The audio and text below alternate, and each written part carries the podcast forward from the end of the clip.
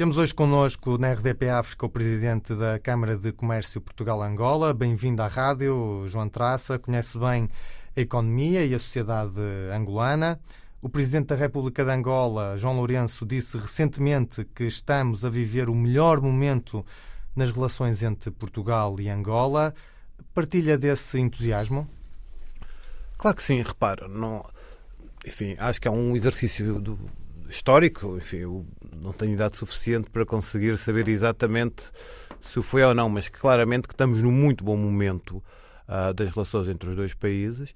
Tem acontecido vários sinais positivos, enfim, na, e, no, naquilo que me, que me, diz respeito, no contexto das relações económicas entre os dois países.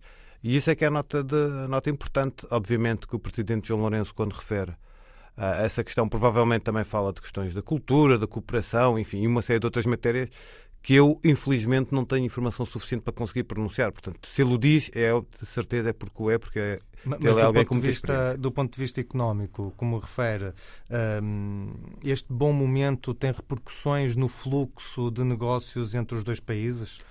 Vamos lá ver. Eu acho que mais do que o, o, o fluxo direto, temos que pensar no fluxo longo, longo prazo. Tentando explicar melhor para, para que as pessoas nos entendam.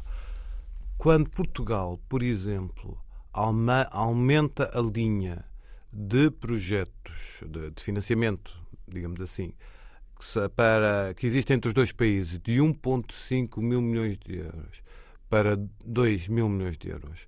Isto significa, na prática, que ao longo dos próximos, enfim, em teoria, economicamente, até a eternidade, numa perpetuidade, este é o volume. Este é o volume.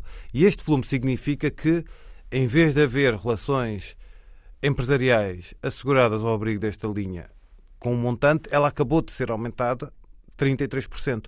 E isto é muito bom sinal para as empresas portuguesas e vão ser muitas oportunidades que vão acontecer. Mas, obviamente, que as relações entre os dois países não, não são apenas isto.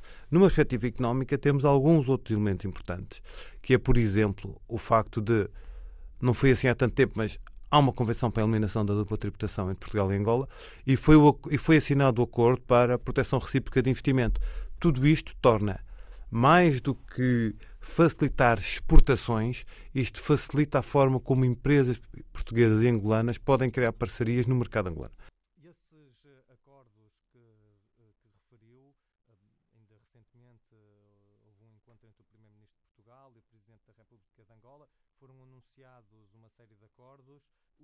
Já estão a ter impacto no, no terreno ou ainda não saíram do papel? São muitos acordos. Uh, portanto, alguns são de um contexto claramente de cooperação em áreas culturais, outros são de com impacto nas relações empresariais. Agora, estes acordos são mais virados para projetos em concreto. Aquilo onde há uma, onde há uma aplicação prática que, com o aumento da linha, já deve haver empresas a trabalhar para poderem beneficiar dela. É isto que, que nós temos que perceber que os processos, apesar de tudo, são longos e uma linha, um montante de uma linha que aumenta de 1,5 mil milhões para 2 mil milhões, basicamente é necessário depois que se comece a identificar os projetos, a que se trata de tramitação burocrática e não nos podemos esquecer que estes projetos não é propriamente chegar ao banco e dizer oh, isto é um ato de crédito ao consumo, onde é que eu assino e dê-me o crédito. Não. Porque esta garantia está complementada com uma série de outros instrumentos, ou seja, é depois necessário fazer o contrato com o Estado sobre o produto, sobre os serviços, os bens ou serviços vão ser vendidos ou fornecidos, e tudo isso leva tempo. Portanto, não há, o resultado não é imediato, mas é, mas é importante é que a partir do momento em que aumentaram os montantes, vai haver mais oportunidades. E houve esse sinal político de ambas as partes. Ainda assim, João Lourenço queixou-se publicamente, queixou-se entre aspas, da falta de investimento português em Angola. O que é que falta para as empresas portuguesas investirem mais? Projetos, como estava a referir, falta capital, diz muitas vezes que o tecido empresarial português está, está descapitalizado, falta apoio da banca. O que é que está aqui a faltar para haver mais investimentos em Angola do, por parte dos empresários portugueses? Bom, eu vou começar por fazer uma coisa que não é muito elegante, mas vou corrigi-lo. Porque o que o Presidente João Lourenço disse foi que queria mais investimento português em Angola e mais investimento angolano em Portugal. Portanto, é, é um ponto, é um ponto Correto, importante é no sentido de demonstrar que as relações de investimento devem ter uma ótica de bilateralidade e a Câmara de Comércio que eu presido acredita exatamente nisso. Mas dito isto, o que é que falta? Bom, por um lado, a banca portuguesa não está muito inclinada para financiar projetos em Angola, o que é normal tendo em conta o risco do país. Uh, tem faltado também alguma uh, crença de algum empresariado português sobre o novo ciclo que a economia angolana está a atravessar. E, ou seja, a economia angolana teve uma recessão muito pesada. Foram muitos anos. Uh, e, é, e é importante passar a mensagem de que esse ciclo passou. Isto não quer dizer que não vai haver outra vez questões conjunturais de altos e baixos da evolução económica, mas pelo menos esse ciclo passou e agora espera-se que vá continuar a crescer a economia angolana a bom ritmo. Portanto, há aqui um problema da percepção do país por parte do empresariado. Nós temos feito um esforço no sentido de mostrar, enfim, que há um novo ciclo. Depois, é necessário, há, há, um, há um, último, um último aspecto que é, bem ou mal, os investidores portugueses em Angola passaram a ter mais concorrência. Ou seja, tem havido muitos projetos que são financiados por outros Estados. Há uma nova centralidade da economia angolana neste novo eh, cenário geopolítico? Eu não lhe chamaria. Bom, claro que sim, porque a geopolítica mudou e, portanto, se Angola não, não ajustasse, seria um erro, seria uma má gestão do país. Eh, qual exatamente o impacto que vai ter essa centralidade para as empresas portuguesas? Eh, eu acho que vai ser, em alguns aspectos, vai ser muito menos do que possamos pensar. E isto porquê? Porque o que é facto é que as empresas portuguesas têm uma capacidade única de trabalhar em Angola. Não é só questão da língua, não é só questão da cultura, é uma questão das empresas portuguesas terem uma cultura de resiliência para trabalharem no mercado com as, com as condições angolanas que lhes permite acabar por também virem a ser parceiros de empresas de outros países. Isto é, imaginemos, se eu for um, uma empresa da República Dominicana, provavelmente poderá ser uma oportunidade de dizer vou investir em Angola, mas vou buscar um parceiro português porque o parceiro português ajuda-me a entender melhor a realidade e a trabalhar melhor, inclusive a identificar o parceiro angolano, por exemplo. Esse conhecimento pode de facto ter uma mais-valia, como refere, e Inversamente, como referiu há pouco o Presidente da República de Angola, também referiu a necessidade de, de os empresários angolanos investirem mais uh, em Portugal. Uh, vê essa tendência a crescer ou nem por isso? Neste momento, não, não, não, os números que eu, tenho, que eu tenho tido acesso não, não aparentam um grande crescimento. E eu acho que isso é sinal também de, de dois aspectos, obviamente. Primeiro, Portugal deixou de ser tão sexy, ou seja, porque passou a tornar-se um país em que estamos a ter muito investimento de diferentes países e, portanto, o, o investidor angolano, quando vem investir, fica com menos espaço, digamos assim, porque se, eu for, se ele quiser comprar uma fábrica, imaginemos uma fábrica de botões, provavelmente tem havido investimento de empresas espanholas e francesas no setor dos botões, o que dificulta, digamos assim, a abertura do, do espaço porque são empresas com outra escala. Quando estamos a concorrer com, espaço, com a escala pé. Segundo, uh, há uma crise, houve uma crise económica em Angola. E, quando, e, e creio que hoje muitos empresários angolanos ainda estão a recuperar dessa crise. Ou seja, não há neste momento a capacidade de realizar investimentos no estrangeiro que havia, por exemplo, há 10 anos atrás. Há pouco referiu o ceticismo, digamos assim, aos cuidados da, da banca portuguesa em financiar eh, investimentos eh, em Angola. Temos assistido a uma saída gradual que em breve será praticamente total, a não ser o caso da Caixa Geral de Depósitos, mas uma saída da banca portuguesa de Angola. Isso tem afetado as relações económicas entre os países? Obviamente que não ajuda, mas é importante dizer que a banca portuguesa, eu, eu tenho a oportunidade de falar com muitas pessoas na banca portuguesa, há muita gente que acredita em Angola, imensas até. Portanto, não é esse o problema. O problema é que, verdadeiramente, de acordo com a forma como é calculado o risco numa perspectiva de banca, e quando eu digo banca, é banca Banco BCE. Central Europeu, claro, exato.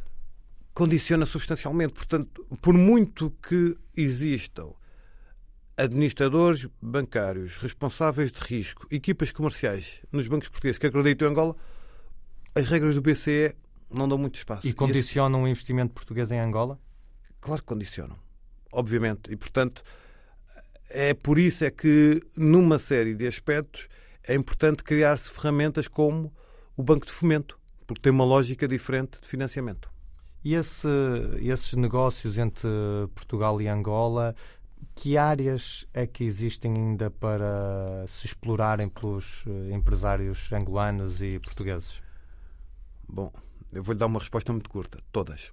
Literalmente todas. Obviamente que eu creio que no setor petrolífero é muito difícil haver empresas portuguesas que possam dizer como é que se vai instalar uma plataforma no meio do oceano e fazer toda a engenharia e toda, e toda a ciência que é necessário para aquilo fazer. Acho que não temos as empresas portuguesas preparadas para isso. Mas fora, digamos assim, dessas questões mais centrais do setor petrolífero, há muitas áreas para as empresas portuguesas poderem colaborar, sendo que a mim me parece óbvio que, olhando para o contexto da economia angolana, há dois elementos essenciais: infraestruturas, agricultura. Porque estas a agricultura sem infraestruturas não vai conseguir alimentar a população e o que é facto é que Angola tem uma necessidade premente no setor agrícola, uma vez que importa provavelmente 70% 80% daquilo que a população come. Portanto, é uma necessidade urgente que o país tem, é fácil de encontrar. A seguir a isto, vai vir, obviamente, a questão da, da indústria, ou, se preferimos, também sem indústria, vai ser difícil haver uma alavancagem do crescimento da economia angolana. João Traço é presidente da Câmara de Comércio Portugal-Angola, conhece bem a realidade económica de ambos os países. Um dos fatores que é normalmente uh, referido nos relatórios internacionais sobre a economia angolana é a questão da pobreza e da desigualdade. Existem condições para as empresas portuguesas e angolanas pagarem mais e melhor aos seus uh, trabalhadores? Bom, isso, isso, isso, é uma pergunta sempre, sempre difícil, porque eu acho que a questão da remuneração e da pobreza muitas vezes depende, é, depende de empresa para empresa. E o que eu quero dizer com isto é num país com, com uma economia angolana, algumas empresas, por exemplo, têm refeitórios em que está incluído, na, em que, para além da remuneração propriamente dita, dão alimentação. Outras não fazem. E uma questão tão simples como um mero refeitório num contexto de uma cidade com vários milhões de pessoas, pode fazer diferença naquilo que é a qualidade de vida e a, e a, e a satisfação dos trabalhadores. Portanto, o que eu estou a querer dizer com isto é que, claro que há sempre condições para as empresas pagarem mais, porque uh, isso vai ter depois o reverso, que é, obviamente, haver menos lucros. Mas, à partida, to, em todo o sítio, incluindo em Portugal, haverá sempre espaço. Se é ou não uma boa decisão de gestão, isso já é, compete a cada empresa. Agora, o que eu quero chamar a atenção é que há muitas maneiras de se conseguir pagar mais e não é forçosamente com um aumento da remuneração. É só aquilo que eu quero dizer, porque estas informações às vezes saem fora dos relatórios do Banco Mundial. E há muitos empresários que têm uma cultura de apoio aos seus trabalhadores muito melhor do que, do que outros.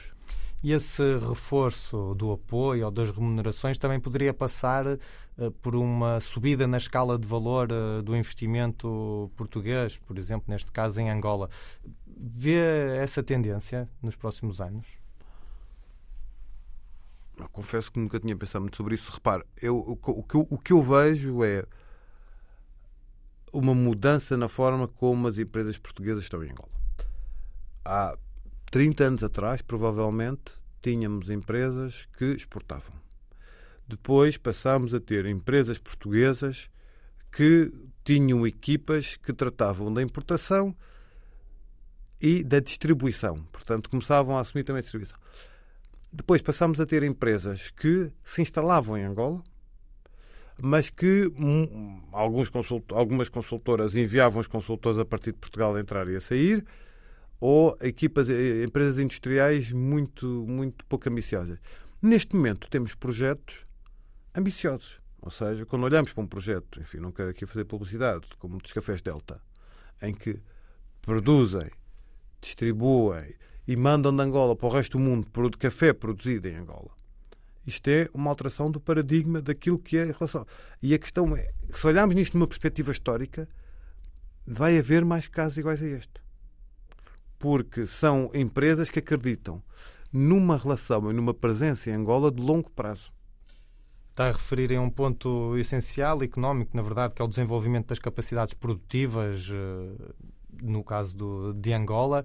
Seria desejável uh, termos a evolução da economia angolana neste sentido, ou seja, de existirem cada vez mais empresas, nomeadamente portuguesas, que investem na produção uh, a partir de Angola e de Angola para o mundo? Isso que acabou de dizer é recomendável que aconteça, mas acima de tudo acho que é óbvio. Ou seja, os empresários portugueses, numa economia como a angolana, em que está uma melhoria da formação de muitas pessoas, ou seja, a capacidade hoje em dia de Angola se conseguir arranjar bons engenheiros ou bons técnicos melhorou. A capacidade de nós em Angola termos fábricas que consigam trabalhar com energia elétrica e estar menos dependente dos geradores muito melhor. Vai haver alguns projetos que vão ser verdadeiros catalisadores do desenvolvimento económico, como aquilo que se espera, por exemplo, o projeto do hidrogênio, em que a partir do momento em que se vai conseguir produzir hidrogênio verde, uma série de empresas vão, espera-se, localizar à volta dessa fábrica e vão ter a sua capacidade energética resolvida. Portanto, tudo isto é uma alteração do paradigma e faz com que os empresários não podem olhar para Angola para irem fazer exatamente o mesmo tipo de projetos que faziam há 10, 20 anos atrás. Ou, mesmo, obviamente há 30. E isto significa que é os empresários portugueses têm que olhar para Angola como uma economia, digamos assim, com uma infraestrutura suficiente para desenvolver produtos e serviços mais complexos na escala de valor. E como nós sabemos, produtos e serviços mais complexos na escala de valor normalmente exigem uma visão de longo prazo. Já não dá para olhar para Angola para fazer um, um projeto em que no final de um ano já estava tudo pago e já se tinha recuperado tudo. Esses tempos já, já acabaram ah, e o que há é projetos com visão de longo prazo. E o que é facto é que muitos deles têm sido um enorme caso de sucesso. João Traça, para além de Presidente da Câmara de Comércio Portugal-Angola, é também advogado. Ao longo dos anos levantaram-se muitas dúvidas sobre a segurança ou a imparcialidade do sistema de justiça angolano. Novamente, organizações internacionais como a OCDE e o FMI apontaram esse como uma, um dos principais fatores que poderiam contribuir para a falta de uh, investimento estrangeiro em Angola. Uh, ainda há pouco referiu uma nova fase na economia angolana. Tem assistido a melhorias uh, no sistema de justiça angolano nos últimos anos? Sabe, o sistema de justiça é como. É, é, é sempre um problema, porque quanto mais os Estados investem, mais as pessoas têm tendência a recorrer a ele. Uh, o mesmo se passa em Portugal, em que as estatísticas dizem que o, está, que o Portugal está a gastar cada vez mais dinheiro na justiça e o que é facto é que nós, quando chegamos ao café, as pessoas dizem a justiça não funciona. Quando sentamos frente aos empresários, tornam a dizer a mesma coisa. Portanto, a questão da justiça, de nós acharmos que, que se resolve uh, ou que vai algum dia ser resolvida, eu acho que ela nunca vai ser resolvida. Uh, portanto, a pergunta, eu creio que aqui se pode apresentar a Portugal Angola, é se tem havido investimento, sim, se está melhor. Claramente, Uh, ir a um tribunal ou ir aos principais tribunais em Angola, a forma como estão organizados e a funcionar, estão muito mais eficientes. Eh, em termos organizativos. Agora, continuamos a ter a justiça é uma coisa dependente das pessoas. E, portanto, eh, da mesma maneira que nós enchemos os telejornais eh, aqui em Portugal a comentar decisões que achamos que não fazem muito sentido, o mesmo se passa também em Angola. Portanto, eu acho que nós temos que ter noção que a justiça é, será sempre algo que pode ser objeto de comentários, porque é fácil, porque são duas pessoas e com. Eu gosto sempre de dizer que em dois advogados há três opiniões. Uh, e aqui é um bocado assim também, não é? É muito fácil nós queixarmos, nomeadamente quando estamos fora do processo, sem ver os factos, sem olhar exatamente para o que se passou. Estamos mesmo a terminar, uh, temos tempo para mais uma pergunta. Estamos uh, num ambiente de, com muita instabilidade geopolítica. Qual é que é o papel que vê para os PALOP e até para os países da CPLP neste novo cenário? Isso talvez seja o, uma, aquela expressão, é? a pergunta do milhão de dólares, porque verdadeiramente estamos num cenário de grande incerteza. Porquê, porquê é que nós temos a ter grande incerteza? Eu vou aqui buscar aqui alguns elementos mais que nos são mais próximos. Obviamente, a questão da guerra da Ucrânia, que fez uma reinvenção da Europa. Temos os Estados Unidos, que hoje em dia nenhum de nós consegue ter a certeza. Se eu, se eu fosse um, um governante de um país do Palop, olhava para os Estados Unidos e dizia: posso ou não posso confiar na política americana deste momento? Porque não, nenhum de nós sabe se os republicanos vão voltar ou não vão voltar ao poder e a partir daí vão redefinir uma política que o Biden está neste momento a implementar. Portanto, Europa, mudança, Estados Unidos, mudança. Uh, o Brasil, eu acho que pelo menos nos próximos anos vai ter estabilidade porque, porque o presidente Lula foi recentemente eleito. E depois temos China, que é obviamente algo que nós passamos a vida, eu pelo menos pessoalmente, com pessoas que me enviam mails e relatórios via WhatsApp em que me dizem que a economia chinesa afinal não está o que parece e aquilo pode não estar tão bom como, como, indica, como indica. É muito difícil com, toda, com todas estas incógnitas ser um, um dirigente de um, de um qualquer uh, país de língua portuguesa e saber verdadeiramente tomar decisões. Portanto, o que, o que é que eu acho que se tem que fazer? Uh, tem que se conseguir estar preparado para jogar em todos os tabuleiros e, e ter, e ter capacidade de, de, fintar, digamos assim, as, as armadilhas que vão aparecendo e não tomar decisões precipitadas, porque verdadeiramente tudo isto que nós estamos a viver hoje, daqui a 20 anos, será apenas um, um momento histórico, porque a longo prazo vai mudar, vai sempre definir tudo. João Traça, Presidente da Câmara de Comércio Portugal-Angola, muito obrigado por ter estado aqui connosco na rádio. Muito obrigado.